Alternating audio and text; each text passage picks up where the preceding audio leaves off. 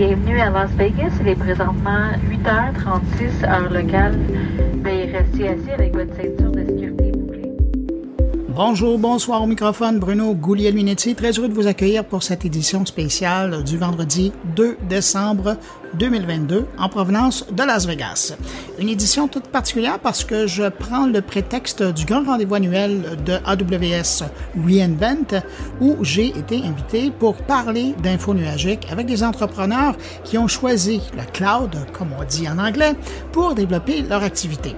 Avant de vous parler de mes invités euh, et des sujets qu'on va aborder avec eux aujourd'hui, un mot quand même pour remercier ceux d'entre vous qui ont pris le temps d'aller écouter Radio Mon Carnet cette semaine. C'était vraiment chouette de vous savoir là en temps réel et euh, surtout encourageant pour la suite. Alors, merci d'être passé. Et pour ceux qui ne l'ont pas encore fait, ben, je vous invite à aller porter une oreille. Je vous rappelle l'adresse radiomoncarnet.com. Radio Carnet en un mot.com. Donc, je reviens au podcast d'aujourd'hui. Je vais vous présenter des entrepreneurs qui œuvrent dans le bâtiment responsable et éco-efficace, dans le domaine de la vidéo en nature et dans le divertissement. Et on va même parler de jeux vidéo. Et puis, pour lancer ça, ben, je vais vous proposer une rencontre avec Régent Bourgo. Il est le grand patron du secteur public chez AWS Canada. Mais euh, ça ne m'empêchera pas de vous proposer également euh, les propos de mes collègues hein, qui sont aussi présents dans cette édition de mon carnet. Il y a Stéphane Ricoul euh, qui va nous parler du quantique et de ce que ça pourrait provoquer comme conséquence. Thierry Aubert revient sur la célébration du meilleur du web suisse. Et puis Jean-François Poulain, il va d'une conversation avec Patrick Loubet qui était en charge de l'expérience utilisateur numérique lors de la dernière édition du Web Summit, ce gros événement de Lisbonne. Alors, j'arrête ici, je laisse le thème terminer et puis on part avec la première entrevue.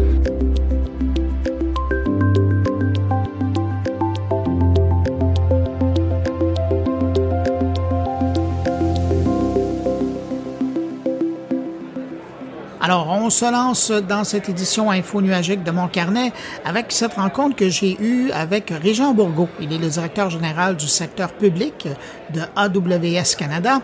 Avec lui, je reviens sur les grandes annonces faites durant la semaine, évidemment, mais également les particularités du service au pays, le rôle de AWS en Ukraine, parce qu'il y en a eu et il y en a encore, l'enjeu de la formation, et puis évidemment, ben, on va parler des 10 000 coupures de postes chez Amazon et comment ça va impacter AWS. Alors, voici notre rencontre. Jean Bourgault, bonjour. Oui, bonjour, M. Guglielminetti. On a eu la présentation du euh, président d'AWS qui a présenté beaucoup de nouveautés, mais qui a fait évidemment l'état des choses. Avec euh, et c'était intéressant parce que c'est l'état des choses autant technologique, euh, autant économique que même politique, parce qu'on a même évoqué la guerre. On y reviendra un petit peu plus tard. Mais j'aimerais savoir vous, qu'est-ce que vous avez retenu de la présentation du grand patron? Donc, il y a plusieurs choses qui ont été, euh, que je retiens de notre CEO, euh, Adam Silipski. Euh, première chose, c'est que c'est la onzième édition de Reinvent à Las Vegas. On a 50 000 clients et partenaires. Puis on a 2300 sessions de formation, incluant cinq keynotes. Donc, comme vous savez, euh, c'est une grosse conférence euh, de formation pour nos clients. Euh, ce que je retiens, c'est que il y a beaucoup de solutions qui ont été amenées, mais le développement durable est quelque chose qui est très important pour la corporation, autant que pour Amazon que pour AWS.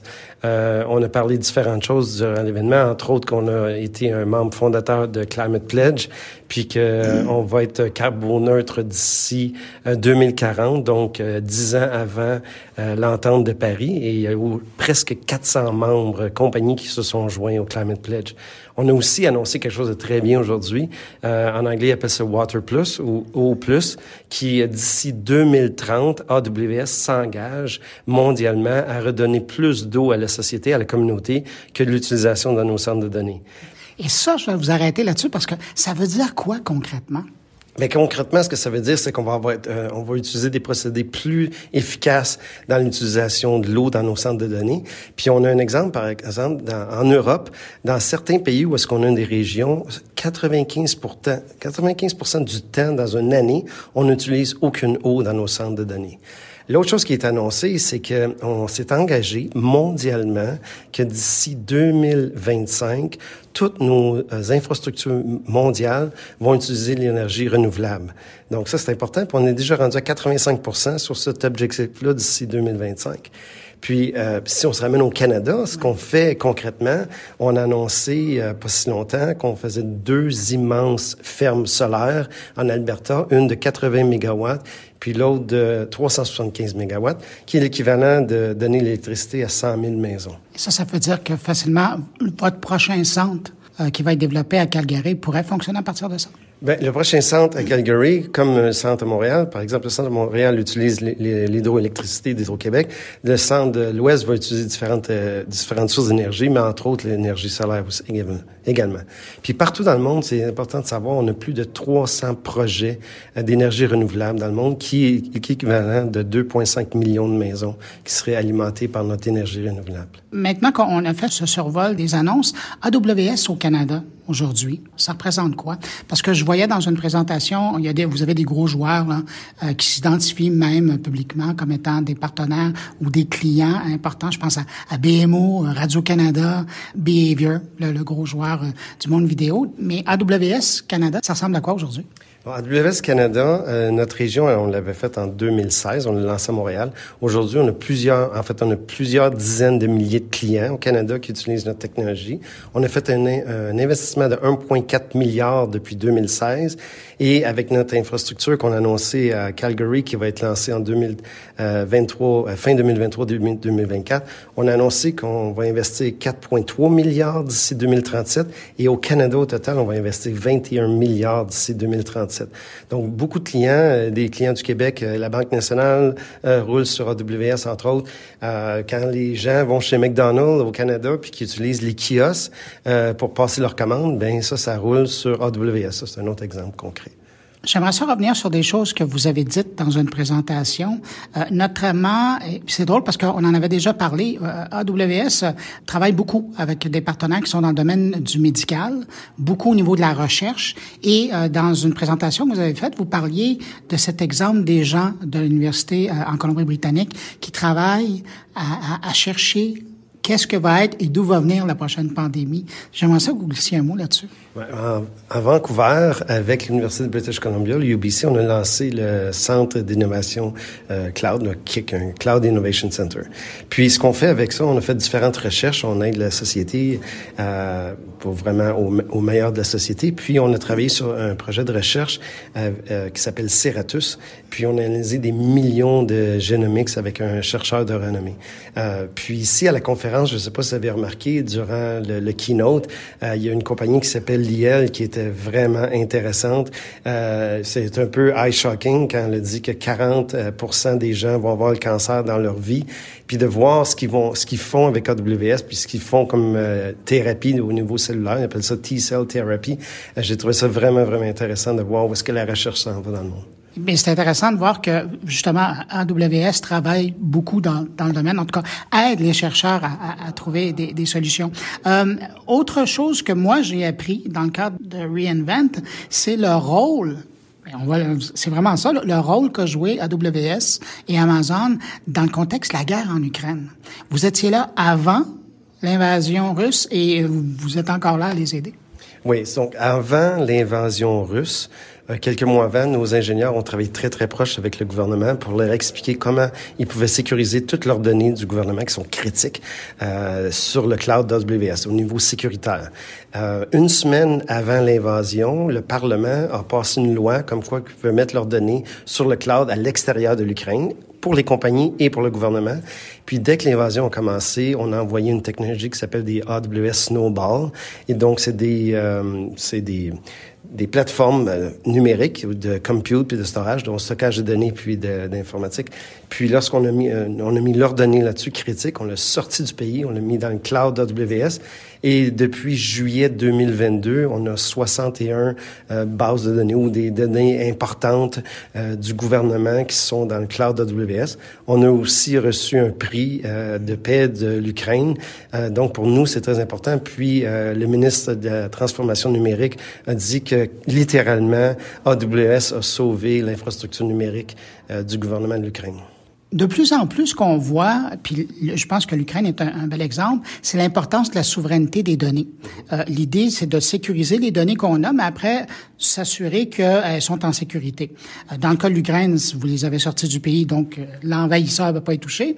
Mais de l'autre côté, puis on l'évoque en Europe, euh, on, on l'évoque même au Québec, de plus en plus on en parle. Qu'est-ce que AWS a comme solution pour, en ce qui concerne les, les, les, les intérêts? Et que ce soit gouvernemental ou que ce soit même des, des organisations publiques ou même des entreprises qui voudraient s'assurer d'avoir euh, des données euh, qui restent sur le territoire canadien ou québécois.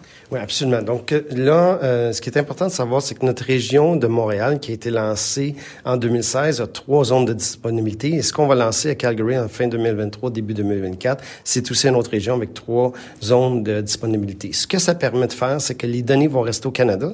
Et euh, on dit en, en, anglais les données en transit, donc les données qui circulent au Canada restent au Canada, donc on garantit ça. Puis on, on garantit aussi que les données qui sont mises par les clients, que ce soit des gouvernements ou des entreprises, vont rester dans nos centres de données. Donc, ce qui est important aussi, c'est l'encryption. Euh, on est le leader mondial au niveau euh, des, euh, des, certificats. On a 98 certificats au niveau de la sécurité. Donc, c'est très, très important. C'est très difficile d'aller chercher tous ces certificats-là. Puis, il faut savoir aussi qu'on a 117 services où est-ce qu'il y a du stockage dans nos centres de données? Et tous ces services-là, sans exception, on permet de faire l'encryption. Et bien entendu, l'encryption, mais c'est le client qui conserve les clés d'encryption. Autre constat, puis vous le mentionniez euh, au début quand vous parliez de, de la rencontre, c'est l'importance que vous accordez à la formation. Euh, je regardais encore cette année, euh, et c'était là l'année passée, mais je sens que cette année, il y a encore plus d'importance qui est accordée à la formation. Ben, déjà ici, euh, il y a 2500 formations là, qui sont données, beaucoup de certifications d'ailleurs on voit des gros sourires, des gens qui sortent de, leur examen. Mais, euh, mais pour vous, c'est important. Et, ça, ça vient aider à la carence au niveau du, du, talent puis de la main-d'œuvre spécialisée. Oui, effectivement. C'est un des grands défis euh, en ce moment au niveau de euh, l'info nuagique. Puis le, numérique, c'est de trouver le talent. Donc, nous, ce qu'on a fait, c'est qu'on a lancé une initiative que d'ici 2025, on veut former gratuitement 21, 29 millions de personnes dans le monde. On a déjà formé 13 millions dont 100 000 au Canada. Puis on a différentes plateformes. Euh, une des plateformes, on a AWS Skills Build, euh, Builder, Skills Builder, qui euh, donne 500 cours gratuits dans 16 langues possibles. On a aussi lancé un programme qui s'appelle Restart au Canada. On en a lancé dans cinq organisations. Un a été lancé avec BMO, puis l'organisation Plateau. C'est un cours de 12 semaines pour les gens qui n'ont pas nécessairement les compétences technologiques, donc ils veulent se mettre à niveau. Puis après le 12 semaines, dans le cas avec BMO, ce qu'on fait, c'est BMO va offrir six mois euh, d'internship et les gens donc ont beaucoup de chances de se trouver un emploi. Puis comme vous avez vu durant la conférence, euh, c'est un défi d'avoir des femmes dans l'industrie des technologies. un, des restarts qu'on a lancé, c'est en Alberta avec une organisation qui s'appelle Momentum et eux autres focus euh, uniquement sur que ce soit des femmes qui s'enregistrent sur le cours de 12 semaines. Il y a une phrase qui est revenue dans plusieurs présentations, c'est Be prepared for anything. Le grand patron l'a dit, je pense que je vous ai même entendu le dire. Aujourd'hui, ça veut dire quoi, ça? Mais si on regarde au niveau macroéconomie en ce moment, be prepared for anything, euh, il, y a, y a certaines difficultés dans l'industrie au niveau de, ben, pas dans l'industrie, mais on le voit dans, dans, la société au niveau de la macroéconomie. Donc, il faut faire attention de réduire les coûts. Euh, notre patron, euh, Adam Selewski, aujourd'hui, a définitivement parlé du fait que lorsque les clients envoient leur technologie sur le cloud AWS, ils sauvent en moyenne 30% Puis, il y a un exemple qui a été vraiment intéressant qui a été donné sur Airbnb. Pendant la pandémie, comme vous avez su, les gens allaient plus vraiment chez Airbnb.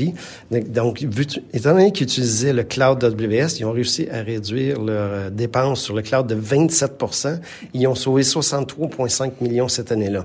S'ils avaient acheté des serveurs, euh, ils n'auraient jamais pu euh, faire ça. L'économie, pas l'économie, mais l'achat aurait déjà été fait.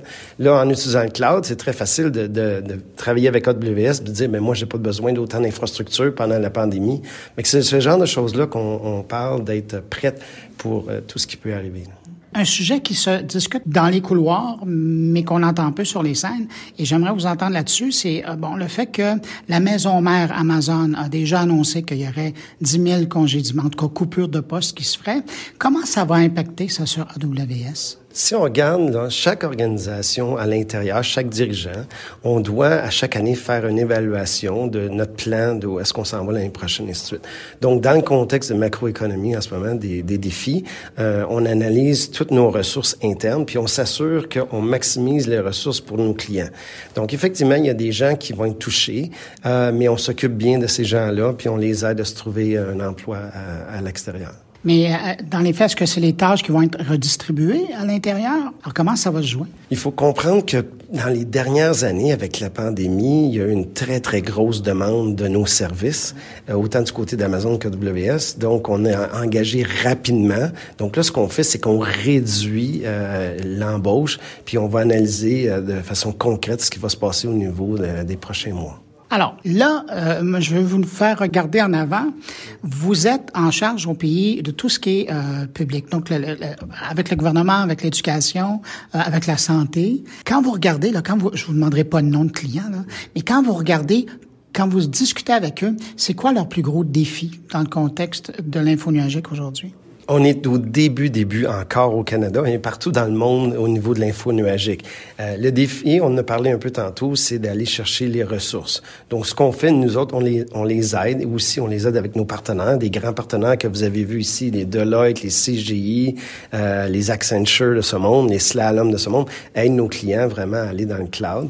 Euh, puis, si je regarde le futur, qu'est-ce qui est excitant? On, je pourrais revenir au à notre CEO, ce qu'il a parlé, s'il y a une nouvelle technologie qui va être lancée au Canada qui s'appelle Just Walk Out, puis aussi à la technologie Amazon One. Je sais pas si vous avez eu la chance de regarder ça, mais Amazon One permet de payer en sortant d'un magasin ou sortant d'un aéroport, dans, comme on fait aux États-Unis, euh, seulement en payant avec la paume de la main. Donc moi, qui est un peu un futuriste, le genre de technologie que j'aime beaucoup, c'est ça vient de tout ce qui avait été fait avec Amazon Go, mais là on lance maintenant cette technologie-là dans le monde du commerce de détail. Donc ça accélère énormément euh, la vitesse de traitement. Puis il y avait un exemple qui a été donné, euh, un des clients aux États-Unis qui a introduit Amazon One, donc avec la paume de la main, a vu ses ventes augmenter de trois fois.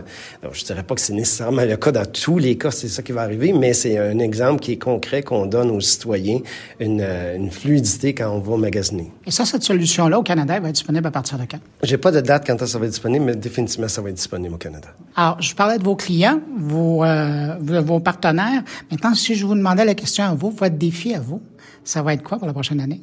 Ah, le défi, c'est le nombre d'heures dans une journée. Euh, il y a une très, très grande demande pour le cloud. Vous le voyez, là, on a donné des exemples concrets qu'on peut économiser jusqu'à 30 en allant dans le cloud. Donc, on, la demande est très grande, autant des gouvernements, de la santé, euh, que des organisations non, euh, à but non lucratif, et de l'éducation. Donc, c'est vraiment, avec mon équipe au complet, euh, rester proche d'eux. On fait comme on a fait l'année passée, on a fait un sommet à Ottawa. On l'a refait cette année, le 20 avril. Donc, on invite nos clients euh, qui viennent ici à, à Ottawa. Euh, puis, on a fait aussi au Québec. On a fait une, euh, une série en septembre à, Québec. Donc, pour nous, c'est de rester très, très proche du client puis s'assurer qu'on répond au client le plus rapidement possible. Jean Bourgault, merci beaucoup d'avoir accepté cette invitation-là sur mon carnet. Merci, Bruno. Merci beaucoup. Avec cette entrée en affaires, ben, je vous propose d'enchaîner avec un premier invité entrepreneur, Karim Samouda. Il est directeur principal cloud et architecture d'entreprise chez Voski, une entreprise qui a commencé il y a un moment comme start-up à l'ETS de Montréal et qui depuis est partie à la conquête du monde avec son produit, une caméra de surveillance sans fil. Je n'en dis pas plus, je vous présente l'entreprise. Karim Samouda, bonjour. Bonjour. Si je vous demandais de présenter votre entreprise, qu'est-ce que ça fait et c'est qui sa clientèle? Ça fait euh, de la surveillance en lieu éloigné. Donc, on fait des, appareils, des caméras euh, dédiés à monitorer les sites où euh, il n'y a pas d'électricité et il n'y a pas de Wi-Fi, principalement. Donc, une caméra qui, par exemple, un, une personne qui a un chalet, un chalet éloigné, pas d'électricité, donc on peut installer la caméra après un arbre, elle est, fonctionne à batterie avec un panneau solaire pour recharger euh, la batterie. Elle est équipée d'un euh, modem cellulaire, donc elle est habilitée à transférer les informations via le réseau LTE. Euh, donc c'est carrément une caméra qui est clé en main. pas besoin d'installer de Wi-Fi comme je disais tantôt ou d'avoir une source d'énergie branchable. Et donc c'est tous les gens qui ont des besoins de monitorer des des endroits, que ce soit euh, le chalet, euh, la marina, un bateau, Euh, ça peut être un chantier de construction, euh, tu te fais construire une maison, il n'y a pas encore l'électricité, il n'y a pas encore euh, d'infrastructure de, de, connectivité, donc la caméra s'installe très bien dans ce contexte-là. C'est le genre de, de, de, marché et de clientèle qu'on a. On a aussi le monitoring des qu'on appelle zones éloignées dans le contexte de la nature. Donc on monitore aussi les animaux, par exemple les chevreuils, les ours, c'est ça que j'allais vous dire. votre système sert à voir ces belles images qu'on a d'animaux. Donc, on voit des animaux qui se rapprochent des caméras. Exactement, absolument, absolument. Euh, puis les gens, des fois, ils vont les utiliser à leur résidence principale quand même, où est-ce qu'il y a quand même de l'électricité, euh, du Wi-Fi. Mais au fond du jardin, par exemple, il y a tout le temps une zone euh, dans notre euh, cour arrière que, pour une raison absolument obscure, le Wi-Fi, il, il se rend pas. Ben, nos caméras, ils permettent de se rendre là facilement euh, donc, si euh, tu as du réseau sur ton téléphone, tu es capable d'accéder à l'Internet dans le fond de ta cour avec ton téléphone, notre caméra va fonctionner là. C'est facile à comprendre aussi pour nos clients dans ce contexte-là. Puis en fin de marché, vos clients, on les retrouve euh, dans quel coin? On vend dans plus de 50 pays.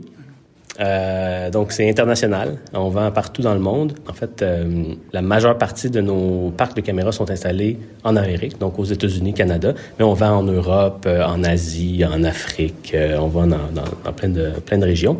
mais oui, effectivement, les États-Unis, c'est un gros, gros, gros marché chez nous. Et là, expliquez-moi en quoi l'info nuagique vient vous aider dans vos opérations. On a combien de temps? On va prendre le temps. je vais essayer de faire ça euh, relativement euh, rapidement, mais euh, en fait, je vais ramener ça à 2019. 2019, euh, ben, en fait, Vosker est né en 2018, mais le, le, move ou le déplacement vers, le, vers l'info nuagique est arrivé en 2019. Euh, on n'avait pas nécessairement le volume de clientèle qu'on avait à l'époque qu'on a aujourd'hui, mais on l'anticipait. Et donc, ce que l'info nuagique nous apporte finalement, c'est la flexibilité, c'est l'élasticité, si je peux utiliser ce mot-là, euh, de pouvoir supporter notre croissance en continu sans avoir à investir beaucoup, beaucoup, beaucoup euh, euh, dans les infrastructures TI classiques, là, la, acheter des serveurs, les installer, les opérer. Tout ça vient plus facilement dans le cloud. Euh, puis je dirais aussi, un avantage qui vient avec ça, c'est la transparence que ça apporte au niveau de la business. Euh, L'info nuagique amène beaucoup, beaucoup de transparence sur les bons et les mauvais côtés, mais au moins, ça les met en lumière sur, euh, au niveau des performances, au niveau du coût, nos coûts d'opération, qu'est-ce qui est non performant, qu'est-ce qui est performant, où est-ce qu'on doit investir euh, plus d'efforts à améliorer. C'est, ça donne une, une vision très, très, très claire de l'état de la business au niveau technologique. Pendant la conférence, on a beaucoup entendu parler de l'économie que ça représentait aussi pour les entreprises, parce que dans le fond, vous parliez de 2018-2019, là, euh, il y a eu un avant, il y a eu un après. Est-ce que même si l'entreprise est en croissance, vous êtes capable d'identifier des économies? Absolument, continuellement. En fait, j'ai envie de, vous dire que le, le, le cloud, c'est une aventure. C'est pas... Euh tu, tu, tu, déploies dans le cloud et c'est terminé. C'est, c'est vraiment une, une journey qu'on pourrait dire en anglais. Là, je traduirais ça par aventure. Euh, donc, c'est évolutif, ça se fait d'étape par étape. Donc, au début, on n'est pas sûr, on pense qu'on fait les choses correctement, puis là, on voit la facture à la fin du mois, puis on fait « Oups, OK ». Et là, ben, mais ça permet à l'entreprise de continuer, de vendre, de, de continuer sa croissance. Fait qu'il y a une valeur quand même à ça. Les coûts sont pas exorbitants, il faut quand même utiliser la transparence que le cloud nous donne pour savoir où nos coûts s'en vont. Puis à mesure qu'on avance, à mesure qu'on euh, euh, est confortable avec le cloud, bien euh, là, on optimise nos coûts. Donc, tout ce qu'on a entendu aujourd'hui euh, au keynote de ce matin sur les, les, instances Graviton, par exemple, qui est, pour rentrer trop trop dans le technique, mais qui nous permet de garder les mêmes performances d'application, donc que nos, nos, nos clients ne s'en rendent pas compte.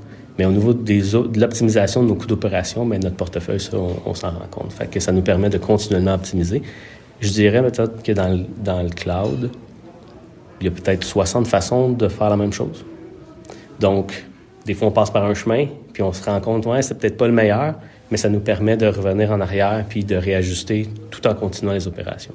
C'est sûr que si vous aviez acheté des serveurs puis après de les revendre pour en racheter d'autres, ça serait plus compliqué. Absolument, absolument, exact. C'est ce que c'est ce que ça nous apporte finalement, cette, cette flexibilité là de pouvoir tester des, des trucs. Ou euh, euh, je vais vous donner un autre exemple. Euh, je dis on, on vend dans 50 pays, donc on a des clients en Europe, on a des clients en Amérique. l'endroit où on géolocalise nos, données est important aussi. Donc, s'il faut euh, géolocaliser, des, données en Europe, puis qu'on achète des serveurs physiques, et donc là, il faut qu'on s'embarque dans euh, euh, trouver un endroit physique en Europe pour aller installer ces machines-là, des bails de, de, commerciaux et tout ça. Donc, ça commence à, être compliqué versus le cloud. Ben, on va démarrer des nouveaux euh, instances, des nouvelles instances dans un, data center en Europe, puis on va euh, distribuer finalement nos, données euh, géographiquement en fonction de où est-ce que notre clientèle réside, par exemple. Est-ce que dans le contexte de la cybersécurité, c'est du pareil au même, ou est-ce que vous avez l'impression que c'est plus délicat ou l'est moins? Ouais, la cybersécurité, c'est, je pense que c'est, c'est beaucoup plus simple dans le cloud. C'est très important, ah, surtout que dans votre cas, vous jouez avec de l'information de clients, on s'entend. Absolument, absolument. Mais ça vient déjà avec des, couches de sécurité euh, déjà pré, euh, préinstallées ou préétablies. Euh, chose que si on avait à tout faire nous-mêmes, ben ça nous prendrait une armée de gens. Puis c'est c'est très important, comme je dis, c'est pas notre core business. On n'est pas des experts en sécurité. Nous, on vend des caméras pour monsieur, madame, tout le monde qui veut installer à son chalet. Euh, mais on peut pas dire euh, parce que c'est pas notre core business, on n'investira pas là-dedans. Donc, c'est une stratégie. C'est quelle stratégie on choisit finalement pour avoir le time to market, donc le, temps entre le moment où on conçoit le produit puis qui est, qui est achetable et est disponible sur, euh, sur une tablette, sans mettre en jeu la sécurité des informations, la, la protection des données personnelles, par exemple. Et donc, ben, on, utilise les, euh, les, les facilités finalement que le cloud nous donne par la sécurité qui est built-in, qui, qui, vient euh, de facto avec le service. Puis on rajoute les couches de sécurité qui sont propres finalement à notre euh, modèle d'affaires, par exemple. Euh, précédemment, vous avez fait référence aux keynotes, aux présentations qui ont eu lieu ici. Est-ce que vous, comme euh, entrepreneur, vous avez vu, entendu des choses qui vont vous aider dans le développement de l'entreprise, des nouveaux services là, notamment qui vont être disponibles au Canada euh, ou ailleurs, qui vont vous aider à grandir? Oui, absolument. Il y, en, a toujours. Puis c'est ça qui est impressionnant d'Amazon Web Services, c'est la capacité à démarrer des nouveaux services continuellement. Euh, on parlait de data, euh, tout ce qui touche au, au lac de données. Mm-hmm. L'intelligence artificielle, donc les modèles prédictifs qui puisent leur information dans les lacs de données, qui donnent de l'insight sur, euh, par exemple, est-ce qu'un client va arrêter d'utiliser notre service? Comment qu'on fait pour finalement le garder chez nous? Ben, tous les services, les nouveaux services qu'Amazon euh, rend à notre disposition nous amènent plus rapidement vers cet objectif-là de les rattraper avant qu'ils finalement quittent notre écosystème. En analysant leur comportement. Absolument. À partir des données qu'on a, euh, par exemple dans l'application mobile, si ça fait plusieurs jours ou, euh, normalement, il, il consulte ses, ses, données à chaque jour, puis là, ça fait une semaine. Donc, euh, on combine toutes les sources de données qu'on a sur le client, euh, puis, ça passe à travers des modèles prédictifs basés sur l'intelligence artificielle. Puis à ce moment-là, ben, on peut prendre action sur, OK, ben, on va lui envoyer peut-être une petite promotion pour essayer de, de le garder dans notre écosystème ou d'essayer de comprendre un peu plus pourquoi euh, ils n'utilisent pas. Peut-être des fois c'est saisonnier. On, a beaucoup de nos, notre clientèle qui, qui utilise nos produits dans, dans, des saisons précises. Donc il y a aussi un comportement qui vient par rapport à, au type d'utilisation euh, du produit que nos clients font. En terminant, quand vous regardez les années à venir, euh, quand vous pensez au développement de votre service, développement des marchés, comment vous entrevoyez le futur, l'avenir? Il y a beaucoup, beaucoup de choses à faire. Il y a beaucoup d'opportunités.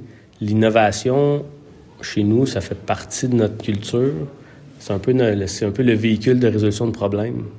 Finalement, c'est pas un, c'est pas une finalité en tant que telle, c'est pas un objectif. En fait, c'est, la, machine qui nous permet de continuer à générer euh, de l'insight, de la valeur finalement pour nos clients. Euh, je dis, on vend dans, des euh, dans 50 pays. Il en reste une coupe d'autres déjà en partant. Donc, euh, euh développement de marché, euh, le, l'Asie, l'Amérique du Sud, c'est des marchés qui sont euh, à travailler, à développer. au niveau de l'Internet des objets, nos, nos, nos, nos, appareils, c'est des, des, On peut appeler ça un, qui font partie de l'Internet des objets. Euh, le senseur étant une caméra, mais ça pourrait être un sensor de température ou de pression barométrique. Euh, donc, bonifier notre écosystème, avoir aussi euh, beaucoup de, de, euh, capacité à l'interopérabilité des, des, des, appareils dans notre écosystème. Il y a plein, plein, plein, plein d'avantages et plein, plein, plein d'opportunités pour nous dans le futur. Euh, puis on est très, très proche de nos clients. Donc, on est plus obsédé par nos clients, finalement. Donc, résoudre les problèmes de nos clients, ça fait partie de notre, euh, notre euh, mission quotidienne. Et, puis aussi de regarder, ben c'est quoi que nos clients ils veulent? C'est quoi les, euh, les, les, trends de marché aussi, mais qu'est-ce que nos clients ils nous demandent, puis comment qu'on peut faire pour leur amener cette faciliter leur vie finalement? Euh, et donc dans le futur, il y a plein d'opportunités qui vont se présenter à nous dans, dans, dans, le contexte de, de, de Vosker. puis c'est super excitant. Puis si je vous rajoute à ça la 5G, puis le déploiement, parce que là, on parle, on dit que 75% de la population est couverte, mais on s'entend que vous, dans votre clientèle, les zones où ils doivent être présents, euh, c'est pas les zones les mieux desservies. On peut espérer qu'il y a certaines zones qui, qui vont être mieux couvertes. Ça veut dire que ça aussi, le passage à la 5G, pour vous, c'est aussi un défi. Oui, absolument. Le passage à la 5G, l'adoption des nouvelles technologies, tu sais, euh, dans les dernières années, le 3G commence à être, euh, en fait, à partir de l'année passée, commence à être euh, décommissionné. Donc, ben, la 4G et actuellement LTE, la, la, technologie qui est utilisée, la 5G qui s'en vient. Donc, nous, il faut qu'on fasse la veille technologique, qu'on s'assure que nos, nos appareils sont prêts à, pour la 5G dans un contexte mondial. Encore là, on le ramène toujours à... Ça marche pas juste au Canada ou aux États-Unis, il faut que ça fonctionne en France, en Allemagne, euh, en, en, Australie. Euh, et, donc, euh, et donc, ça aussi, ça nous demande d'être très, très, très créatif dans notre processus de, de design pour simplifier finalement, ben, un, la façon qu'on aborde le, la conception de produits, mais aussi qu'elle soit simple à utiliser pour un client. Ben, on s'entend que ça va être, faut que ça soit transparent pour le client, mais de l'autre côté, ça veut dire, si l'utilisation de la 5G, ça veut dire que vous pourriez faire encore plus, vous pourriez faire faire encore plus de choses à votre produit, sachant qu'il y a de la, bande passante qui serait plus disponible. Absolument, absolument. Déjà, on a une caméra qui permet de faire euh, démarrer un, flux vidéo en continu. Donc, euh, ça, c'est sur le, LTE. La 5G va nous apporter d'autres euh, capacités euh, en termes de vitesse de transfert, de résolution de, de vidéo. Euh, On verra enfin la nature en 4K. ben oui, euh, ouais, pourquoi pas? Hein, ça serait bien. Absolument. C'est un peu ça notre quotidien, là, finalement, euh, rester à l'affût des technologies, être, être prêt à, à, au bon moment en fonction du taux d'adoption. Tu sais, la 5G, c'est un, un, gros sujet. Euh, et au moment où tu sais, on est dans les débuts de l'adoption de la 5G, mais ça va se démocratiser de plus en plus. Les manufacturiers de téléphones vont tous supporter la 5G. Les opérateurs vont commencer à dire, ben moi, je veux investir plus sur, sur des devices qui sont connectés 5G. Donc, nous, il faut qu'on soit en avant, prêt à, à, sauter euh, dans la vague, à surfer sur la vague, finalement, de la 5G. Ben, merci d'avoir accepté mon invitation. Et puis, euh, bonne suite de Reinvent. Ben, ça me fait plaisir, puis pareillement. Deuxième exemple d'entreprise qui utilise l'info nuagique au cœur de son service, Brainbox AI. C'est une entreprise québécoise. Elle est aussi présente un peu partout sur la planète et se spécialise dans le bâtiment vert responsable et vient en aide aux propriétaires, aux développeurs de bâtiments qui veulent être plus éco-performants. Pour nous parler du défi et de comment l'info nuagique s'intègre à tout ça, je vous propose cette entrevue avec Jean-Simon Venn. Il est cofondateur de l'entreprise Brainbox AI. Votre entreprise aujourd'hui, est-ce qu'elle serait possible sans l'info nuagique? Ça serait possible, extrêmement difficile et probablement beaucoup, beaucoup plus coûteux. Parce que juste au niveau de l'entraînement de, de l'apprentissage profond, il faudrait installer des GPU dans chacun de nos chacun de nos clients, alors que là, on partage. Donc, le modèle du client est entraîné, ça prend quelques heures. Après ça, le, tout les, le, serveur est disponible pour d'autres clients, pour d'autres modèles. Fait qu'on a, on a un système d'MLOps qui, qui fait un queue d'entraînement, puis on optimise les machines comme ça. Fait que les mêmes machines sont utilisées, partagées par tous les clients.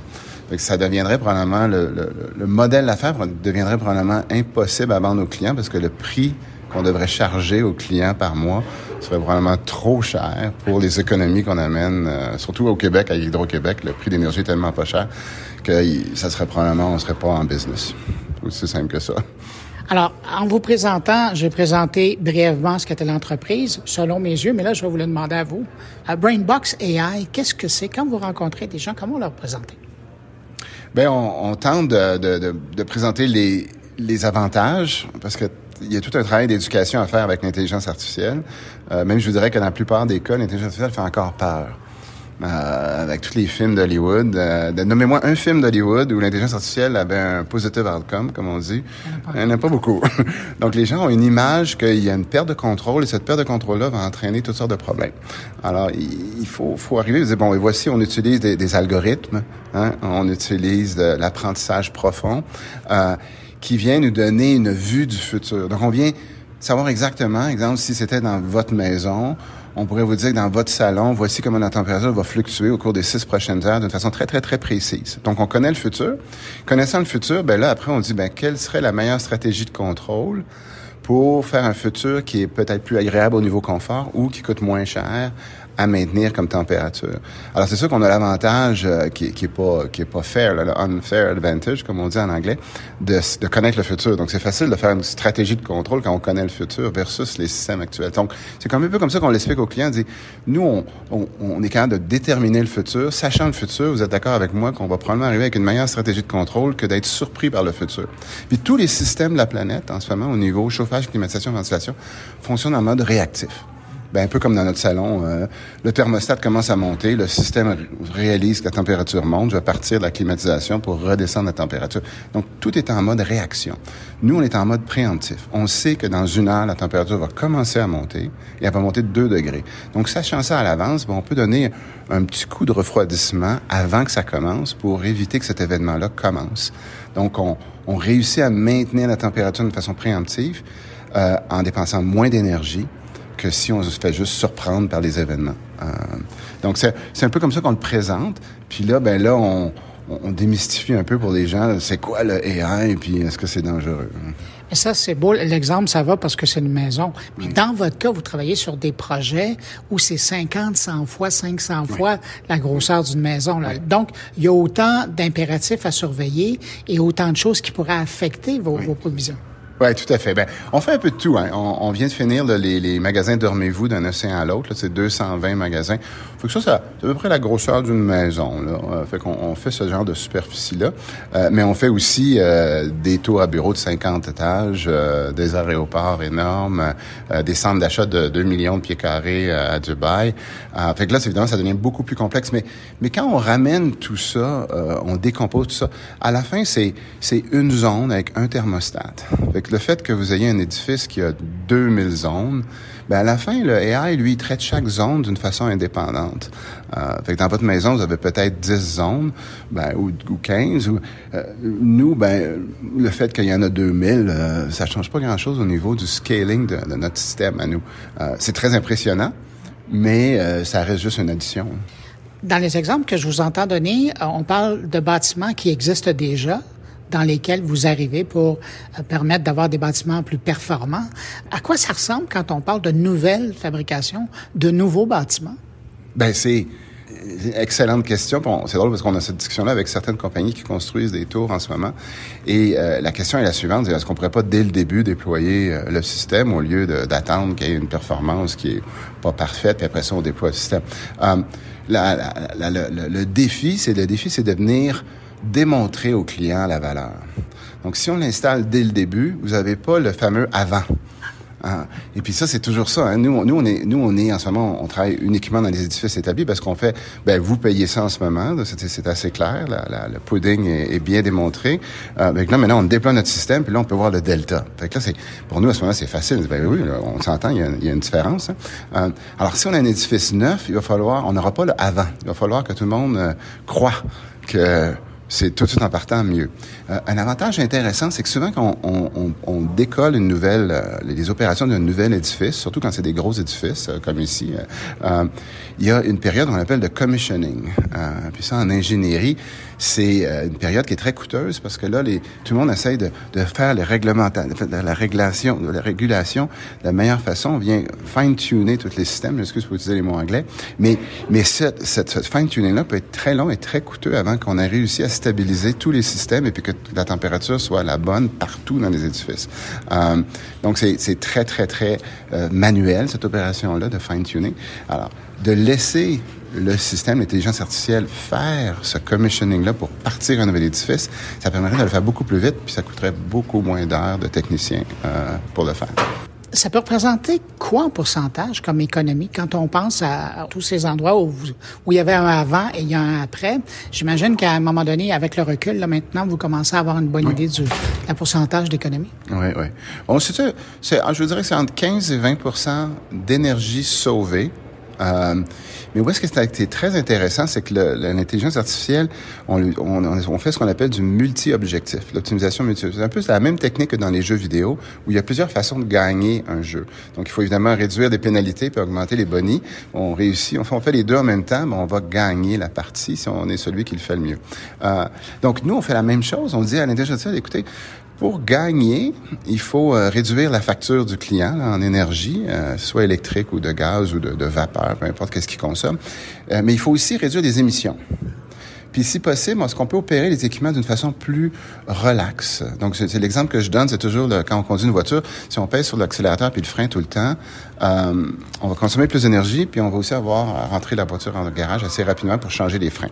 Fait que nous, on dit la même chose, on dit, en opérant les systèmes de façon plus relaxe, donc en évitant les arrêts départ fréquents, surtout sur les moteurs électriques, donc les ventilateurs, les pompes, bien, on fait en sorte que ces pompes-là durent plus long. Donc, on a, on rallonge leur durée de vie. Donc ça, c'est un autre objectif qu'on a. Donc, ce qu'on réalise, c'est qu'on on réussit à, à, sauver entre 15 et 25% d'énergie, donc d'argent pour le client. Mais les émissions, on va jusqu'à 40 de réduction. Parce que l'intelligence artificielle réalise que, ben, tiens, je vais travailler plus fort du côté du gaz naturel que de l'électricité si ma source est hydroélectrique pour essayer d'optimiser mes économies d'émissions en tout en essayant d'optimiser mes dollars. Puis en même temps, je vais essayer de faire opérer mes équipements d'une façon plus relaxe pour prolonger leur durée de vie. Donc ça, c'est du multi-objectif. C'est la même, même, même technique qu'on fait dans les jeux vidéo, mais là, cette fois-ci, appliquée pour sauver la planète. Parlant de la planète, euh, vous étiez à la dernière édition de la COP 27 avec une délégation. Qu'est-ce que vous avez été leur dire? Ben, qu'il faut, euh, il faut arrêter d'attendre. Euh, que, que, dans plusieurs cas, la technologie est là. Euh, c'est pas juste dans notre cas. Euh, il y a une autre compagnie à Montréal que je connais qui, euh, qui fait de l'optimisation de la conduite de locomotive et il sauve euh, facilement 15 à 20% sur le carburant de la locomotive. Ah, technologie montréalaise qui est prête maintenant à être commercialisée. Donc, les technologies sont de plus en plus là un peu partout sur la planète. Il faut maintenant les implanter. puis pour avoir un impact, il faut le faire à une échelle très large. Donc moi, ce que je dis souvent à nos équipes, c'est en ce moment, on déploie à peu près deux à trois édifices par jour. Euh, puis évidemment, on est content. Euh, mais moi, je dis non, mais si on veut avoir un impact sur les changements climatiques, il faut qu'on en déploie mille par jour. Alors là, tout le monde, tout le monde fait le reality check, puis ils vont comme, wow. Donc, ça nous prend une, une force d'implantation, puis ça nous prend surtout une, une, volonté de, OK, là, on ouvre la machine. Euh, euh puis c'est seulement quand on va faire ça que là, on va avoir un impact. Mais la, dans la plupart des cas, la technologie est déjà là. C'est la volonté de la déployer qui est pas tout à fait là encore. Donc, c'est le message principal qu'on portait. Euh, puis, euh, puis, il faut arrêter aussi d'attendre pour les gouvernements. Euh, c'est pas les gouvernements qui ont la solution, hein. c'est, nous tous. Euh, donc, cette, espèce d'attentisme que les gouvernements vont arriver avec une baguette magique, euh, non, euh, c'est, beaucoup plus nous tous, puis, puis des entreprises qui vont maintenant décider que là, on change les choses. En terminant, je reviens sur quelque chose que vous avez dit dans votre présentation. Je trouvais que l'image était forte, c'est que aujourd'hui, ce qui peut nous aider, ce qui peut nous sauver au niveau de l'environnement, c'est les technologies. Ben moi, je, des fois, je, suis, je suis un peu accusé d'être un peu extrémiste là-dessus. Moi, je dis maintenant, souvent, je dis, eh ben, c'est ce que je dis à mes enfants. Il, la seule chose maintenant qui va nous sauver, c'est la technologie. Euh, puis c'est peut-être mon petit côté extrémiste, mais, mais je le crois vraiment. Euh, je crois vraiment que que si quelqu'un met au point une technologie pour euh, retirer le carbone de l'atmosphère et que c'est une technologie qui est scalable, ben on a gagné. Hein? Euh, euh, on est vraiment rendu là parce que il est, il est plus minuit moins 5, il est minuit moins 30 secondes. Euh, on va déjà atteindre 1,5 degré d'augmentation des températures. La question, c'est est-ce qu'on peut l'arrêter à 2,5? Puis, puis à 2,5, il faut réaliser que Miami n'existe plus. Hein, il faut réaliser que Miami Beach n'existe plus. Alors, tous les gens qui ont des condos là, la valeur, fait il faut vraiment réaliser qu'est-ce qui arrive à 2.5, puis je pense que les gens ne réalisent pas. Mais 1.5, je pense qu'on est, on l'a déjà perdu. Fait que là, euh, il faut maintenant dire, OK, où on va arrêter, où on va finalement arrêter? Puis, Puis c'est un peu l'image que, que je pense que Al Gore donnait. Hein. C'est euh, si on met une grenouille dans un dans un chaudron d'eau froide, puis on augmente la température, la grenouille sortira jamais du chaudron, elle va mourir là. Euh, versus laisser tomber une grenouille dans un, une casserole d'eau bouillante, elle va tout de suite sortir par réflexe. je pense qu'on est dans le même syndrome, c'est qu'on est en train de s'habituer à l'inacceptable. Puis on l'accepte alors qu'on ne devrait pas. Euh, et on réalise peut-être pas ce qui se passe. Agence Simon merci d'amener une partie de la solution avec votre équipe. On essaye, on essaye. fait plaisir. L'info nuagique est aujourd'hui présente dans de nombreux secteurs et euh, celui du divertissement ne fait pas exception. Hein. Cette semaine, j'entendais en panel d'ailleurs le producteur d'Avatar, John Lando, euh, dire comment l'info nuagique et surtout la puissance de calcul de l'infrastructure d'AWS avait permis à Jim Cameron de faire le film qu'il avait en tête pour Avatar 2. C'est avec cette idée en tête que moi, je me suis euh, payé une petite discussion avec le chroniqueur techno Carl Edwin Michel, qui est également très engagé dans la communauté du jeu vidéo en Ontario. Et on a pris un moment pour parler de ses impressions euh, sur la présence de l'info nuagique dans l'univers du jeu vidéo. Carl Edwin Michel, bonjour. Bonjour, Bruno. Euh, dis donc, quand tu assistes à un événement comme celui-là, il y a une partie, on n'en parle plus parce qu'on parle beaucoup du monde des affaires, mais il y a une partie importante aussi qui est dans le divertissement, notamment le jeu vidéo. Toi qui es dans le milieu, comment tu vois ça? Oui, je trouvais ça vraiment intéressant. Justement, il y a, beaucoup de, euh, de sujets qu'on parle dans le monde du jeu vidéo avec euh, AWS. Euh, on parle aussi des compagnies comme Riot Games qui utilisent AWS, Unity, aussi Unreal. Donc, ça m'a vraiment ouvert les yeux sur comment euh, le monde du jeu vidéo est vraiment utilise euh, des applications comme AWS pour pouvoir euh, créer des mondes vraiment extraordinaires, évidemment, pour les gamers. Parce que je regardais, ben, entre autres, un, des clients, euh, c'est Behavior, qui l'utilise beaucoup, mis à part euh, tous ceux que tu as, nommés. Euh, j'imagine que l'intéressant avec l'info nuagique, évidemment, bon, la puissance de calcul, ça, c'est évident, comme dans le monde du cinéma, mais c'est probablement aussi pour tout ce qui est nouveaux environnements immersifs où il y a un potentiel intéressant, parce que ça nécessite aussi beaucoup de calcul. Beaucoup de calcul, et on parle beaucoup aussi de tout ce qui est réalité augmentée, réalité virtuelle, et justement, ça prend énormément de calcul et des outils justement comme ça, comme AWS, permettent à des créateurs de d'aller créer des mondes extraordinaires et, pas être retenus justement avec un, manque justement d'accès aux données ou d'accès à de la bande passante ou etc. Donc, je trouve ça vraiment intéressant de voir comment euh, ces outils-là peuvent amener des créateurs à aller, tu sais, à, aller euh, au-delà de leur de leur de, de, leurs imaginations en fait et pouvoir aller créer ces, ces mondes-là extraordinaires. Donc euh, ouais, c'est c'est très cool. Je trouve ça vraiment cool. C'est intéressant la notion que tu amènes, c'est justement de ne pas être nu aux limites de la machine, mais bien celle de son imagination. Exactement, parce que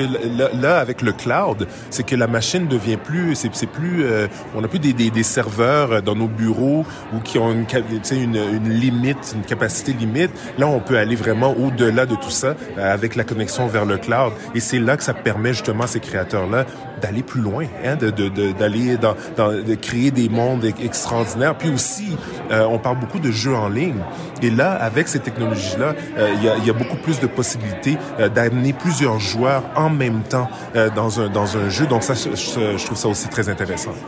Alors, Carl, tu avais ton chapeau euh, de spécialiste du jeu vidéo, mais là, je te l'enlève parce qu'il y a des gens qui nous écoutent qui te connaissent, eux, comme reporter en technologie, comme chroniqueur. Dans un événement comme celui-là, qui est vraiment basé sur l'info nuagique, toi, qu'est-ce que ça t'amène comme journaliste qui suit ça? Oui, ben, en fait, moi, c'est intéressant parce que moi, j'avais l'œil aussi, un peu comme, euh, comme les gens qui, euh, les, qui nous écoutent et qui nous lisent, un, un, œil un peu plus consommateur. Donc, savoir que Netflix utilise AWS, je trouvais ça vraiment intéressant et de d'aller plus loin, de voir comment on peut, euh, que ce soit aussi dans la médecine, euh, là je vois les, gens dans, l'espace, la NASA. Donc c'est vraiment fou de voir toutes les applications euh, possibles. Une chose que je trouvais intéressant aujourd'hui, euh, j'ai visité un, kiosque où c'était la Bundesliga, qui est la ligue de, allemande de, de, soccer, qui disait qu'ils ont réussi à utiliser une technologie, ben, avec, avec AWS, un senseur dans le ballon puis là, on est capable de calculer euh, la vitesse du ballon, la façon que la personne le kick, euh, les statistiques, euh, c'est extraordinaire. Fait que là, je me dis, puis avec des senseurs aussi dans le stade, ils disent que même au, Qatar en ce moment, ils utilisent cette technologie-là pour la Coupe du Monde. Donc, c'est de voir comment on peut euh, avoir toute cette, cette ces données-là, ce data-là qui, qui peut être utilisé pour plusieurs choses. Ça peut être utilisé pour les coachs, les, les, les, les, équipes, et aussi pour les, les fans, augmenter leur expérience s'ils regardent ça à la télévision, mais aussi s'ils sont dans un stade. Donc, c'est vraiment intéressant de voir tout ce qui peut être fait. Donc, moi, en tant que techno, de journaliste techno, ça me donne, ça m'ouvre les horizons, ça m'ouvre les yeux sur des possibilités que je j'avais aucune idée, en fait. Et là, tu parles même pas des gens qui participent à des pools et qui vont se baser sur les chiffres. Ces données-là, ça va être fascinant. Carl, euh, je sais que tu es occupé, tu t'en vas dans un briefing de presse. Je te remercie d'être arrêté pour mon carnet, puis je te souhaite une bonne suite. Merci Bruno. À la prochaine. Pour terminer cette série d'entrevues sur l'info nuagique en direct de Las Vegas, on reste dans le divertissement, mais on enchaîne avec le service de musique Stingray, que vous connaissez. Eux aussi utilisent l'info nuagique, et ce depuis les tout débuts de l'entreprise. Voici ma rencontre avec Yves Savoie. Il est en charge des infrastructures du réseau et de la cybersécurité chez Stingray. Yves Savoie, vous, vous êtes avec Stingray depuis les tout débuts? De l'entreprise. Et j'aimerais ça savoir parce que en, parlant avec vous avant qu'on fasse l'entrevue, vous me dites que dans le fond, l'info nuagique, ça a toujours été dans l'ADN de Stingray, même avant que ça soit à la mode. Oui, tout à fait. On a commencé à regarder euh, les services nuagiques euh, vraiment au début de notre histoire parce qu'on avait besoin de capacité et on pouvait pas provisionner à l'avance. Donc, on a commencé à regarder qu'est-ce qui était possible de faire sur le web un peu par hasard, on dirait qu'on est tombé sur Amazon Web Services qui permettait à l'époque, qui était encore des services bêta, de provisionner des serveurs à la demande et du stockage aussi, euh, stockage S3. C'est les deux services sur lesquels on a commencé, puis ça a été euh, le début de notre histoire avec AWS. À l'époque, euh, Stingray, c'était principalement les karaokés. Après, c'est devenu ce qu'on connaît là, avec l'acquisition de, de Galaxy, la musique en playlist là qu'on peut écouter. Est-ce que quand est venu le temps d'incorporer Galaxy, ça a été un défi technologique d'arriver à amalguer ces deux bateaux-là ensemble? Euh, oui, quand même, parce que Galaxy avait une méthode de diffusion que je pourrais pas aller dans le détail au niveau de comment ça, fonctionnait, mais on a complètement redéveloppé une nouvelle solution de notre côté, une, une plateforme pour diffuser de la musique sur des opérateurs de télévision. Euh, donc, la première étape, c'était de développer nos logiciels à l'interne, puis on a commencé à les déployer chez tous nos opérateurs canadiens. Mais ça a été vraiment comme le début de Stingray parce qu'après ça, on a continué à faire de l'acquisition de compagnies semblables, soit en Europe, soit en Amérique latine. Puis on a utilisé la même formule en remplaçant des technologies existantes par notre technologie. Ça fait que ça a permis de vraiment croître et avoir une façon uniforme de diffuser notre contenu. Quand on pense à Stingray, on pense d'abord au service, on pense pas nécessairement à la sécurité. Et vous, dans le cadre de votre quotidien, c'est à la fois de s'assurer que l'infrastructure tienne, que les, les, les, logiciels fonctionnent bien, mais il y a aussi le volet de sécurité. Dans une période comme on vit, où on parle beaucoup de cybersécurité, quel type de tentative de sécurité vous embête à l'occasion? Euh, c'est vraiment un enjeu qui est de plus en plus croissant. Euh, on le voit dans les dans les peut-être plus les cinq dernières années, on voit vraiment une croissance au niveau des différents vecteurs d'attaque. Euh, c'est sûr que c'est souvent les mêmes choses qui reviennent. Ils vont, on va essayer euh, du social engineering, ça va être des malwares par email.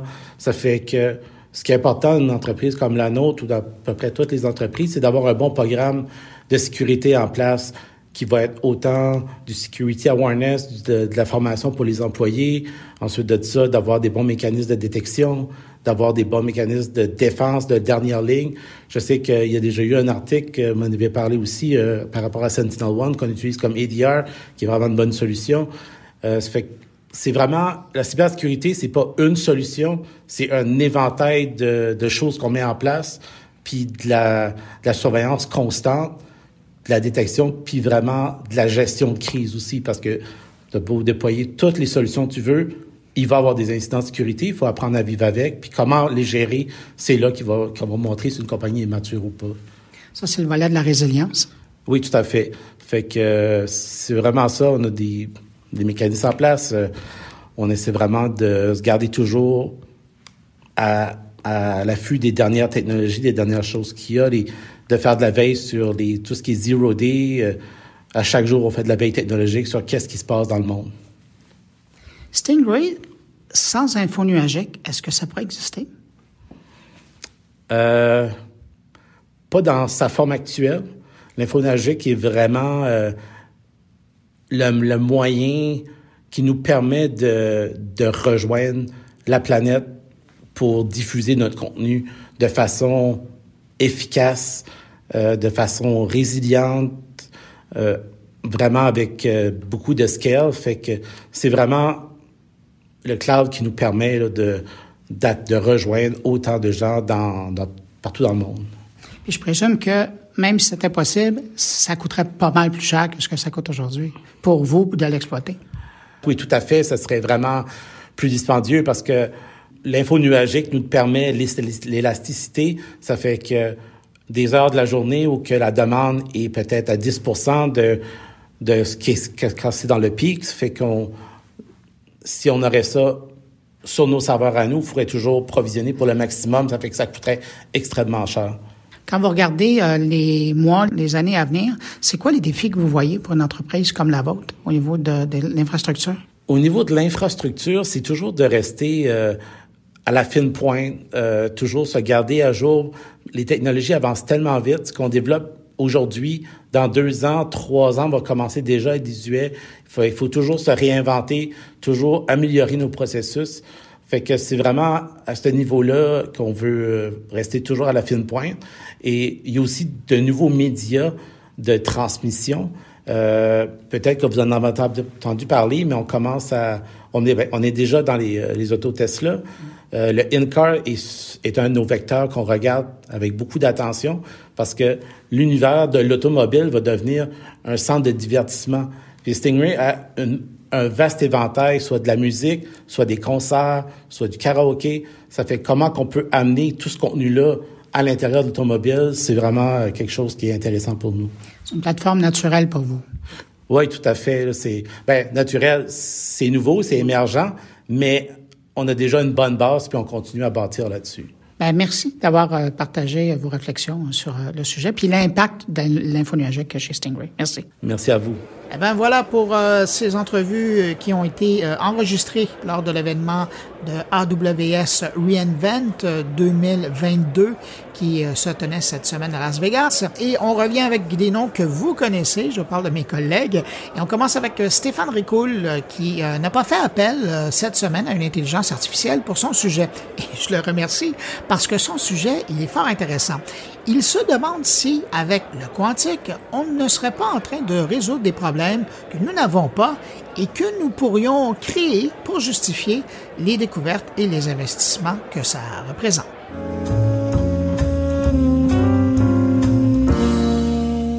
J'écoutais récemment un balado qui parlait de l'informatique quantique. La personne interviewée était réellement connaissante dans le domaine, intelligente et de surcroît intéressante. Malgré tout, plus elle parlait, moins je comprenais ce qu'elle disait. Non pas sur la portion technologique du quantique, quoique ce soit vraiment complexe à comprendre, mais plus sur les usages potentiels que nous pourrions un jour en faire.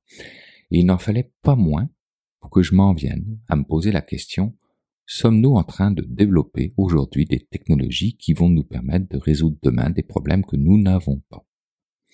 Je me suis donc rendu sur le site web du très respecté MIT afin de lire un peu sur les technologies de l'avenir qui vont révolutionner notre monde. Exercice qu'ils font à chaque année et je vous livre ici juste une petite partie de leur dernière lecture datant de cette année, celle qui m'intéressait le plus. Je vous invite donc à consulter le reste directement sur leur site web. Et ça commence par la fin des mots de passe, qui pendant des années nous ont été bien utiles pour faire tout un tas de choses en ligne, y compris se faire pirater. Mais c'est fini. De nouvelles formes d'authentification nous permettront enfin de nous débarrasser définitivement de celui qu'on oublie tout le temps, à moins de toujours utiliser le même, c'est pas vraiment une bonne idée. Au lieu de cela, nous utiliserons un lien envoyé par email, une notification push ou un scan biométrique. Non seulement ces méthodes sont plus faciles, mais elles ont tendance à être également plus sûres.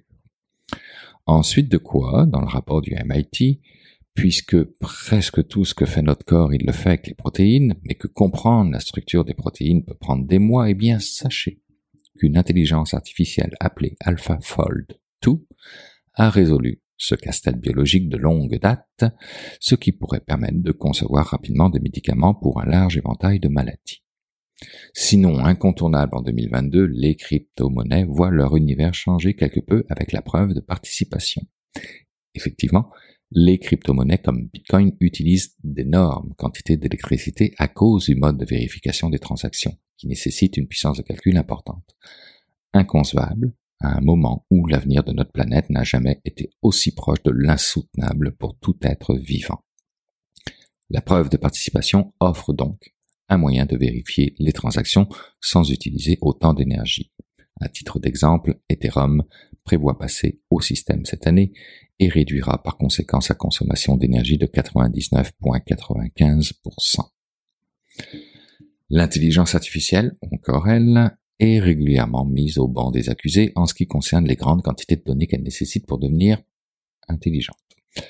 Et souvent ces données sont désordonnées, reflètent des biais réels encore comportent des problèmes de confidentialité au niveau des informations incluses.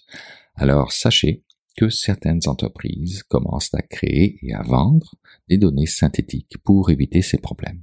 C'est pas encore parfait, mais ça pourrait être une meilleure façon de former l'intelligence artificielle. Dans toutes les autres avenues que le MIT prévoit et dont je ne vous ai pas parlé, on ne retrouve aucunement le quantique.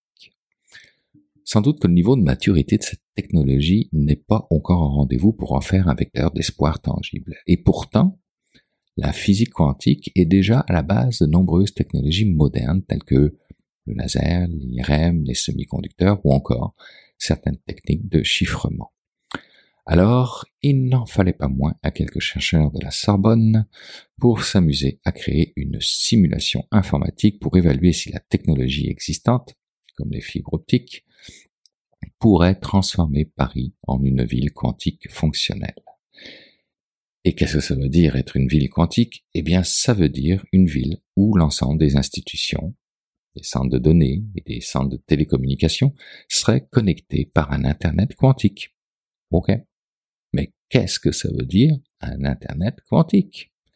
Et là, je vous renvoie à la définition que j'ai trouvée sur le site web de zdnet.fr qui dit que l'Internet quantique est un réseau qui permettra aux dispositifs quantiques d'échanger certaines informations dans un environnement qui exploite les lois étranges de la mécanique quantique et lui conférerait des capacités sans précédent impossibles à réaliser avec les applications web actuelles puisque liées à la capacité d'exploiter le comportement des particules lorsqu'elles sont prises à leur plus petite échelle, ce qu'on appelle justement les états quantiques. Cela dit, ne vous attendez pas, au moins pour les prochaines années, à pouvoir un jour vous lancer dans des réunions Zoom quantiques. Mais assez d'égarement et revenons à Paris Ville Lumière. Oh, pardon, Ville Quantique. Au cours de la simulation faite par ces chercheurs, il s'est avéré que les qubits qui sont pourtant on le sait, très sensibles aux perturbations de leur environnement. Là, la moindre différence provoque l'effondrement de la superposition quantique, ben, c'était pas forcément un obstacle insurmontable. En effet, certaines procédures de partage d'informations complexes et chiffrées entre un connecteur avec un Q et un seul client, là aussi avec la lettre Q majuscule, de même que des procédures visant à faire fonctionner des ordinateurs quantiques à distance, ont relativement bien fonctionné. En d'autres termes, la mise en œuvre d'un réseau quantique métropolitain ne requiert pas des technologies si futuristes que cela, et au passage pourrait même être lié à d'autres réseaux quantiques métropolitains à l'aide de répéteurs quantiques ou de liaisons par satellite afin de créer un réseau de communication quantique à plus grande échelle. Et maintenant, si en guise de conclusion, je reviens à ce que disait cette personne si brillante dans ce balado que j'ai dû réécouter quelquefois pour bien comprendre l'incompréhensible, eh bien sachez que pour elle, le calcul quantique est un outil qui va aider les chercheurs à trouver des solutions à des problèmes de l'humanité dans l'énergie, dans la santé, dans différents domaines, il sera le back-office d'une grande partie de solutions et d'innovations, mais dans une chaîne de valeur complexe. Alors voilà, est-ce que le calcul quantique passera de sa phase actuelle de recherche fondamentale à une phase de déploiement à grande échelle? Peut-être que oui, Peut-être que non. Mais le chemin nous y menant ne nous met pas à l'abri un jour de belles découvertes qui pourraient corriger nos erreurs et nos excès des décennies passées.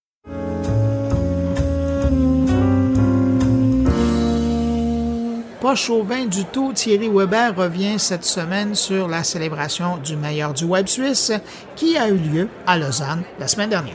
Bonjour Bruno, bonjour les auditeurs de mon carnet. Ça y est, je suis de retour, presque, presque reposé, et surtout remis de cette douzième édition du meilleur du web, un prix qui récompense les métiers du numérique ici en, Suisse romande.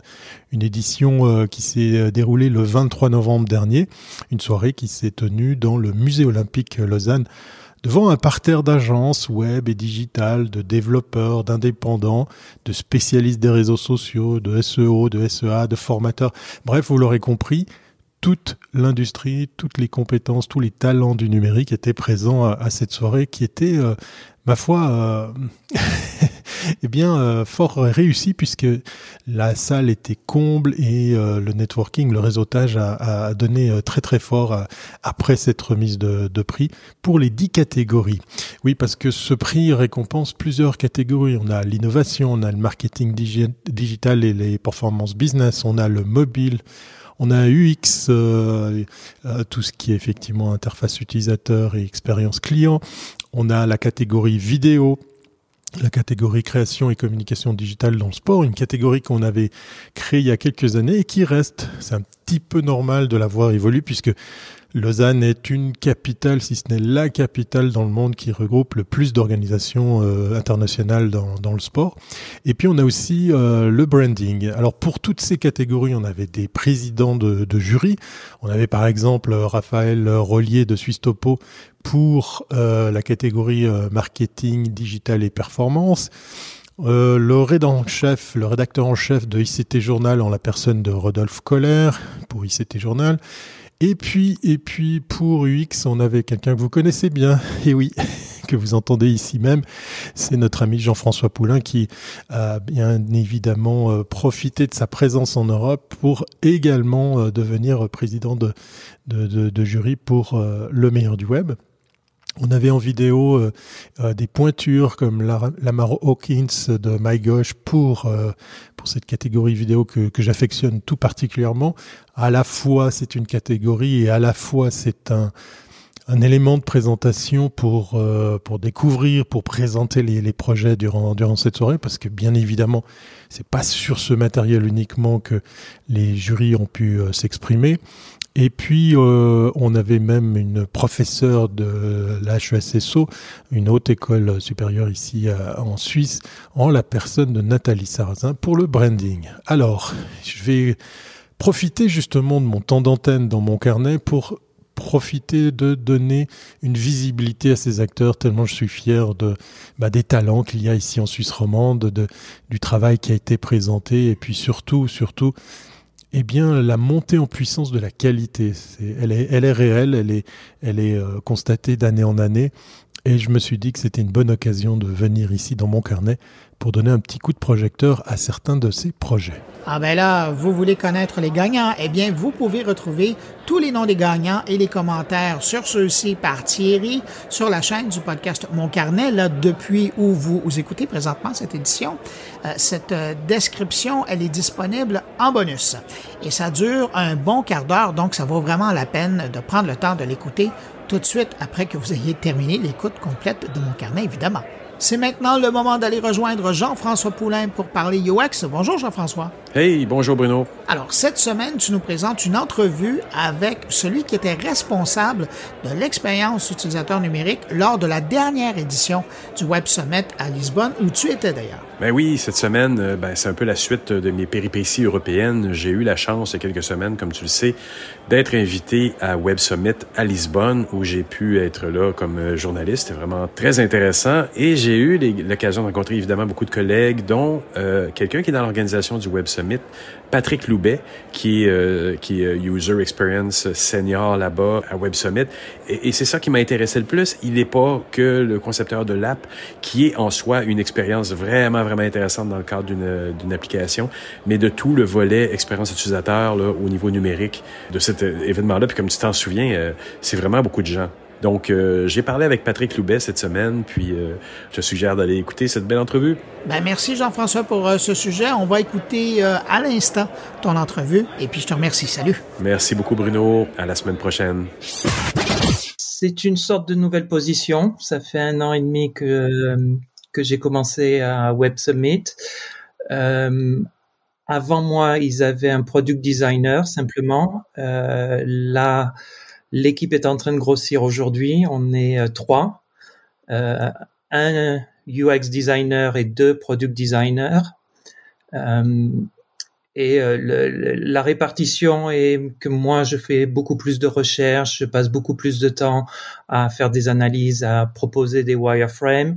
Et eux travaillent très proche de l'équipe d'ingénieurs pour mettre en place euh, tout ce qui est UI et donc euh, faciliter le, le, travail et la mise en place des changements qu'on propose assez régulièrement.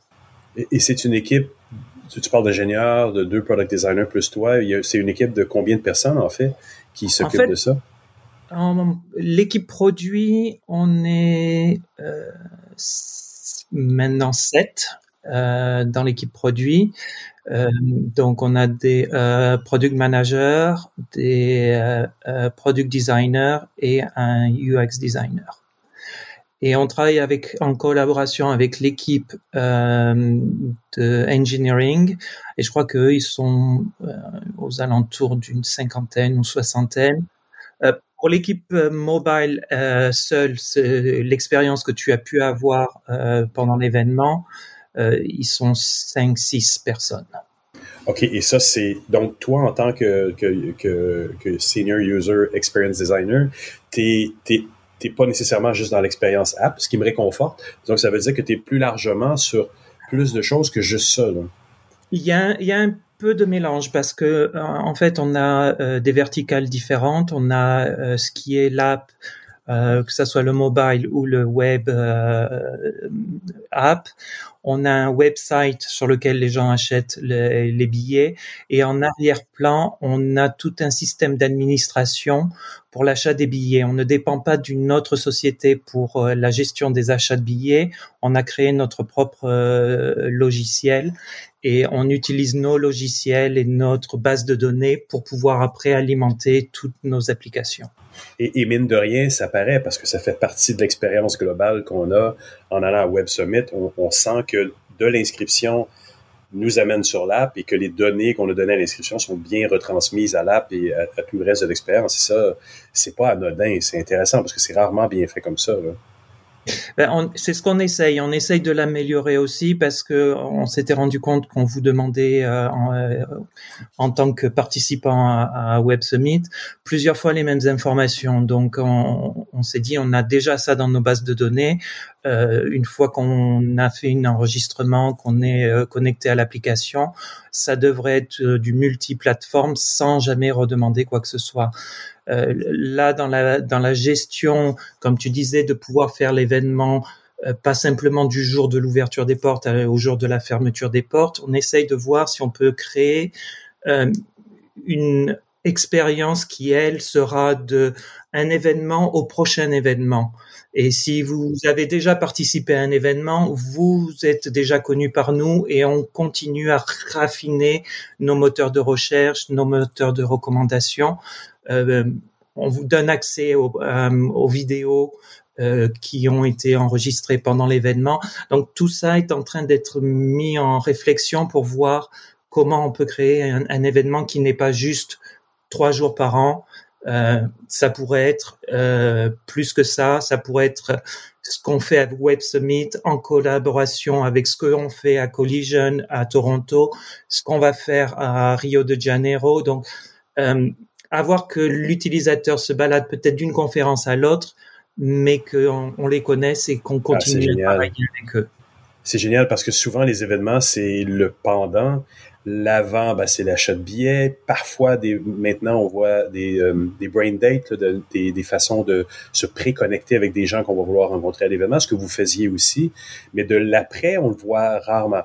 Et le pendant, vous l'assurez extrêmement bien, mais vous n'avez pas le choix non plus. 73 000 personnes, des conférences à peu près aux demi-heures sur, sur cinq chapiteaux, dans tous les coins des chapiteaux. C'est costaud, c'est étourdissant. Et si on n'avait pas l'app, si on n'avait pas le, le, le, le support euh, en ligne que vous donnez, on s'y perdrait complètement. C'était étourdissant, je dois l'avouer. Mhm. Et je pense que même avec l'app à l'heure actuelle, des fois c'est un peu étourdissant. À l'heure actuelle, on est en train de raffiner notre euh, gestion de la présentation virtuelle de la carte parce que notre carte n'est pas encore assez interactive et les gens, comme comme euh, tu dis, cinq chapiteaux. Euh, avec dans chaque chapiteau des conférences, il peut y en avoir trois par chapiteau en même temps. Donc voilà, les gens doivent pouvoir sélectionner s'ils veulent voir euh, les sessions, donc les euh, les présentations durant les euh, l'événement, ou simplement utiliser l'application pour se connecter entre personnes. Donc, le but de Web Summit et, le, le, le, motto que qu'utilise notre patron, c'est c'est de faire des connexions qui ont un sens. Euh, ce n'est pas que aller voir des gens sur scène euh, présenter soit leur compagnie ou soit un sujet euh, d'actualité, mais c'est aussi pouvoir avoir des gens qui travaillent dans la même industrie, connecter et échanger entre eux et, et, faire progresser la technologie de cette manière-là. Oui, parce que moi, je savais que j'y avais des collègues et je les ai pas trouvés. c'est un autre truc, c'est bien de faire des, des brain dates, comme brain date, comme ils disent dans, mm -hmm. en anglais, mais c'est pas évident après de dire ben je dois les retrouver. Donc ça, ça va peut-être vouloir dire à un moment donné de, de, créer des points de rencontre qui qui sont pas qui sont pas évidentes là, pour on a des demandes de points de rencontre. Ouais. on, on, a des demandes de points de rencontre. On a aussi beaucoup parce que j'ai commencé à, à, revoir les euh, le rapport de des commentaires que j'ai reçus pendant l'événement, euh, beaucoup de gens demandent de pouvoir se faire un pin sur la carte pour pouvoir envoyer à quelqu'un et dire je suis à tel endroit. Euh, donc, ce sont de nouvelles fonctionnalités. On est en train de vérifier si ça fait partie de ce qu'on veut faire, si on a d'autres choses à mettre en priorité d'abord. Mais voilà, on, on essaye de discuter avec nos utilisateurs pour essayer de, au maximum euh, d'avoir une application qui réponde euh, aux, exigences du business, mais qui soit aussi euh, orientée pour, euh, pour tous nos utilisateurs. Et, la base était quand même vraiment bien faite parce qu'on trouvait ce qu'on voulait, on pouvait être préprogrammé. Et, et je pense que ceux qui s'en apercevaient pas s'en sont aperçus pendant les conférences ou pendant, pendant l'événement, c'est qu'il fallait booker des choses à l'avance pour savoir où on allait, parce que sinon, c'est encore plus étourdissant de juste courir partout. Et pour ça, l'application était bien faite. C'est complètement hallucinant le nombre de conférences qu'il y avait en même temps dans les quatre coins. c'est des conférences euh, immenses, là, avec 300, 400 ou plus que ça. Les, les salles étaient, étaient, très, très nombreuses. Donc, sans, sans un aide, sans un cerveau virtuel comme l'application, on n'y arrive pas. C'est un peu comme ça que vous devez le voir, j'imagine. C'est un cerveau euh, périphérique. Là. C'est un cerveau périphérique. Euh, on a une équipe qui essaye de gérer aussi, de voir comment ils peuvent regrouper les, euh, les sessions euh, pour les rendre attractives à un profil, donc soit les développeurs, soit les créateurs, soit les, euh, les investisseurs. Cette euh, fonctionnalité est pas bien découverte par les gens parce que peut-être qu'on a encore des problèmes de langage. Euh, on utilise trop le langage business euh, au lieu d'utiliser ce que pourrait être le langage de, de la rue. Mais voilà, on essaye de dire aux gens, vous pouvez pas tout voir. Il y a que trois jours. Prenez un sujet, prenez quelque chose qui vous intéresse et regardez simplement autour de ça. Euh, et c'est pour ça qu'on on a aussi l'accès par la suite de, des vidéos parce que euh, en trois jours on n'a pas le temps de tout faire et euh, on espère que les gens reviennent et se reconnectent sur l'application pour pouvoir visualiser ce qui ce qu'ils n'ont pas eu le temps de, de voir dans leur liste ou peut-être de découvrir quelque chose d'autre qui n'était pas dans leur liste. Et, et, pour faire un bon boulot de UX dans une organisation comme ça, tu dois être d'une certaine façon transversale aussi, t'obliger ou on, est littéralement obligé de, de, de, toucher un petit peu à tous les départements. Là. Tu peux pas dire euh, je ne fais comme tout à l'heure, tu, tu, me le confirmais, tu ne fais pas que l'app, mais tu fais toutes les autres plateformes numériques. Mais l'expérience même sous les chapiteaux étaient très bien coordonnés aussi. Est-ce que c'est des choses dans lesquelles, ou, dans lesquelles tu interviens aussi?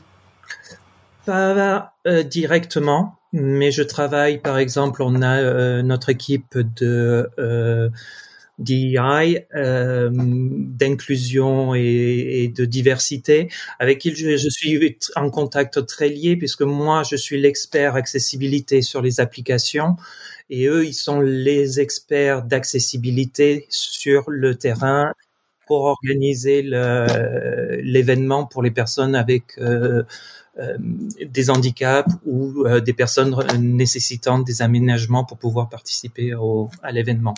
Donc moi, je n'ai pas quelque chose de direct. Par exemple, j'aimerais que sur toutes les euh, les scènes, on ait un énorme panneau avec les sous-titres apparaissant sur le panneau. Ce que je peux essayer de faire, c'est de les avoir dans l'application. Par contre, euh, j'aimerais qu'on ait comme euh, à l'opéra ces, ces, grands panneaux, c'est que tout le monde puisse lire euh, ce qui, ce qui est écrit.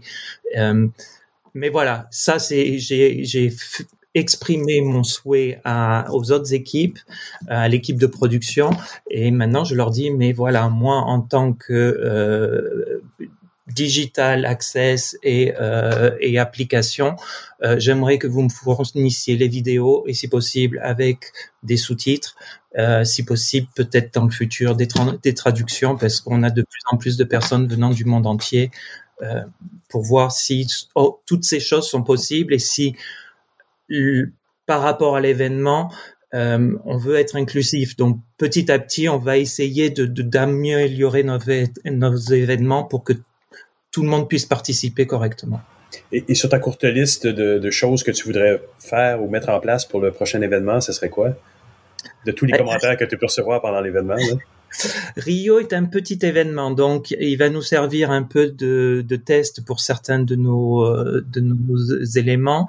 Euh, je crois que euh, il va y avoir plus d'une seule scène en streaming cette fois, et peut-être, je ne sais pas encore comment ça va se passer, mais peut-être immédiatement euh, avec des, des captions sur le streaming et peut-être des traductions. Mais là, euh, on est en train de faire ces évaluations avec les autres équipes pour voir le budget, pour voir ce que ça implique au niveau euh, système, si on aura de la bonne qualité, parce qu'on sait très bien qu'à chaque fois qu'on essaye du caption, on a des problèmes de qualité. Les, les, euh, tout ce qui est automatique euh, n'arrive pas aux 80% et il faudrait être au-dessus de ça euh, et faire du live captioning avec des sociétés euh, qui ont des personnes qui tapent en, direct coûte très très cher. Donc il, faut voir le budget, il faut voir ce qu'on veut essayer de faire, il faut voir si on trouve un système qui nous propose euh, un système automatique et euh, très rapide parce qu'il faut aussi que ça soit moins de, de 3 secondes et pas une minute de retrait euh, entre la vidéo et ce qui se passe sur scène, autrement ça sert plus à rien. donc voilà, il y a beaucoup de choses à tester avant de, de nous dire bon ben on, on, va faire un test grandeur nature à Rio. Et si tout se passe bien, ben on pourra déployer peut-être ça sur tous nos autres événements internationalement. Et, tu disais qu'il y en a un à Toronto également. Il se nomme comment? Euh, Toronto, il se nomme Collision. Oui, OK. Et Je pas que c'était affilié à vous. Oui, on a Hong Kong qui s'appelle Rise. Euh, il y avait un projet sur le, Japon, mais après ce qui s'est passé pendant les Jeux Olympiques et le Covid euh, s'est mis en, en suspens. Rio est passé devant, donc on aura Rio qui, qui lui, pour la première fois, va vraiment porter le nom de Web Summit euh, et pas un autre nom d'événement qui pourrait être à la collision pour le, nord de l'Amérique. D'accord. Ben, je vais essayer de me rendre à Toronto. C'est tout près de chez moi, donc on s'y verra peut-être. Patrick, j'aimerais vraiment te remercier beaucoup pour cette entrevue. Il n'y a pas de quoi.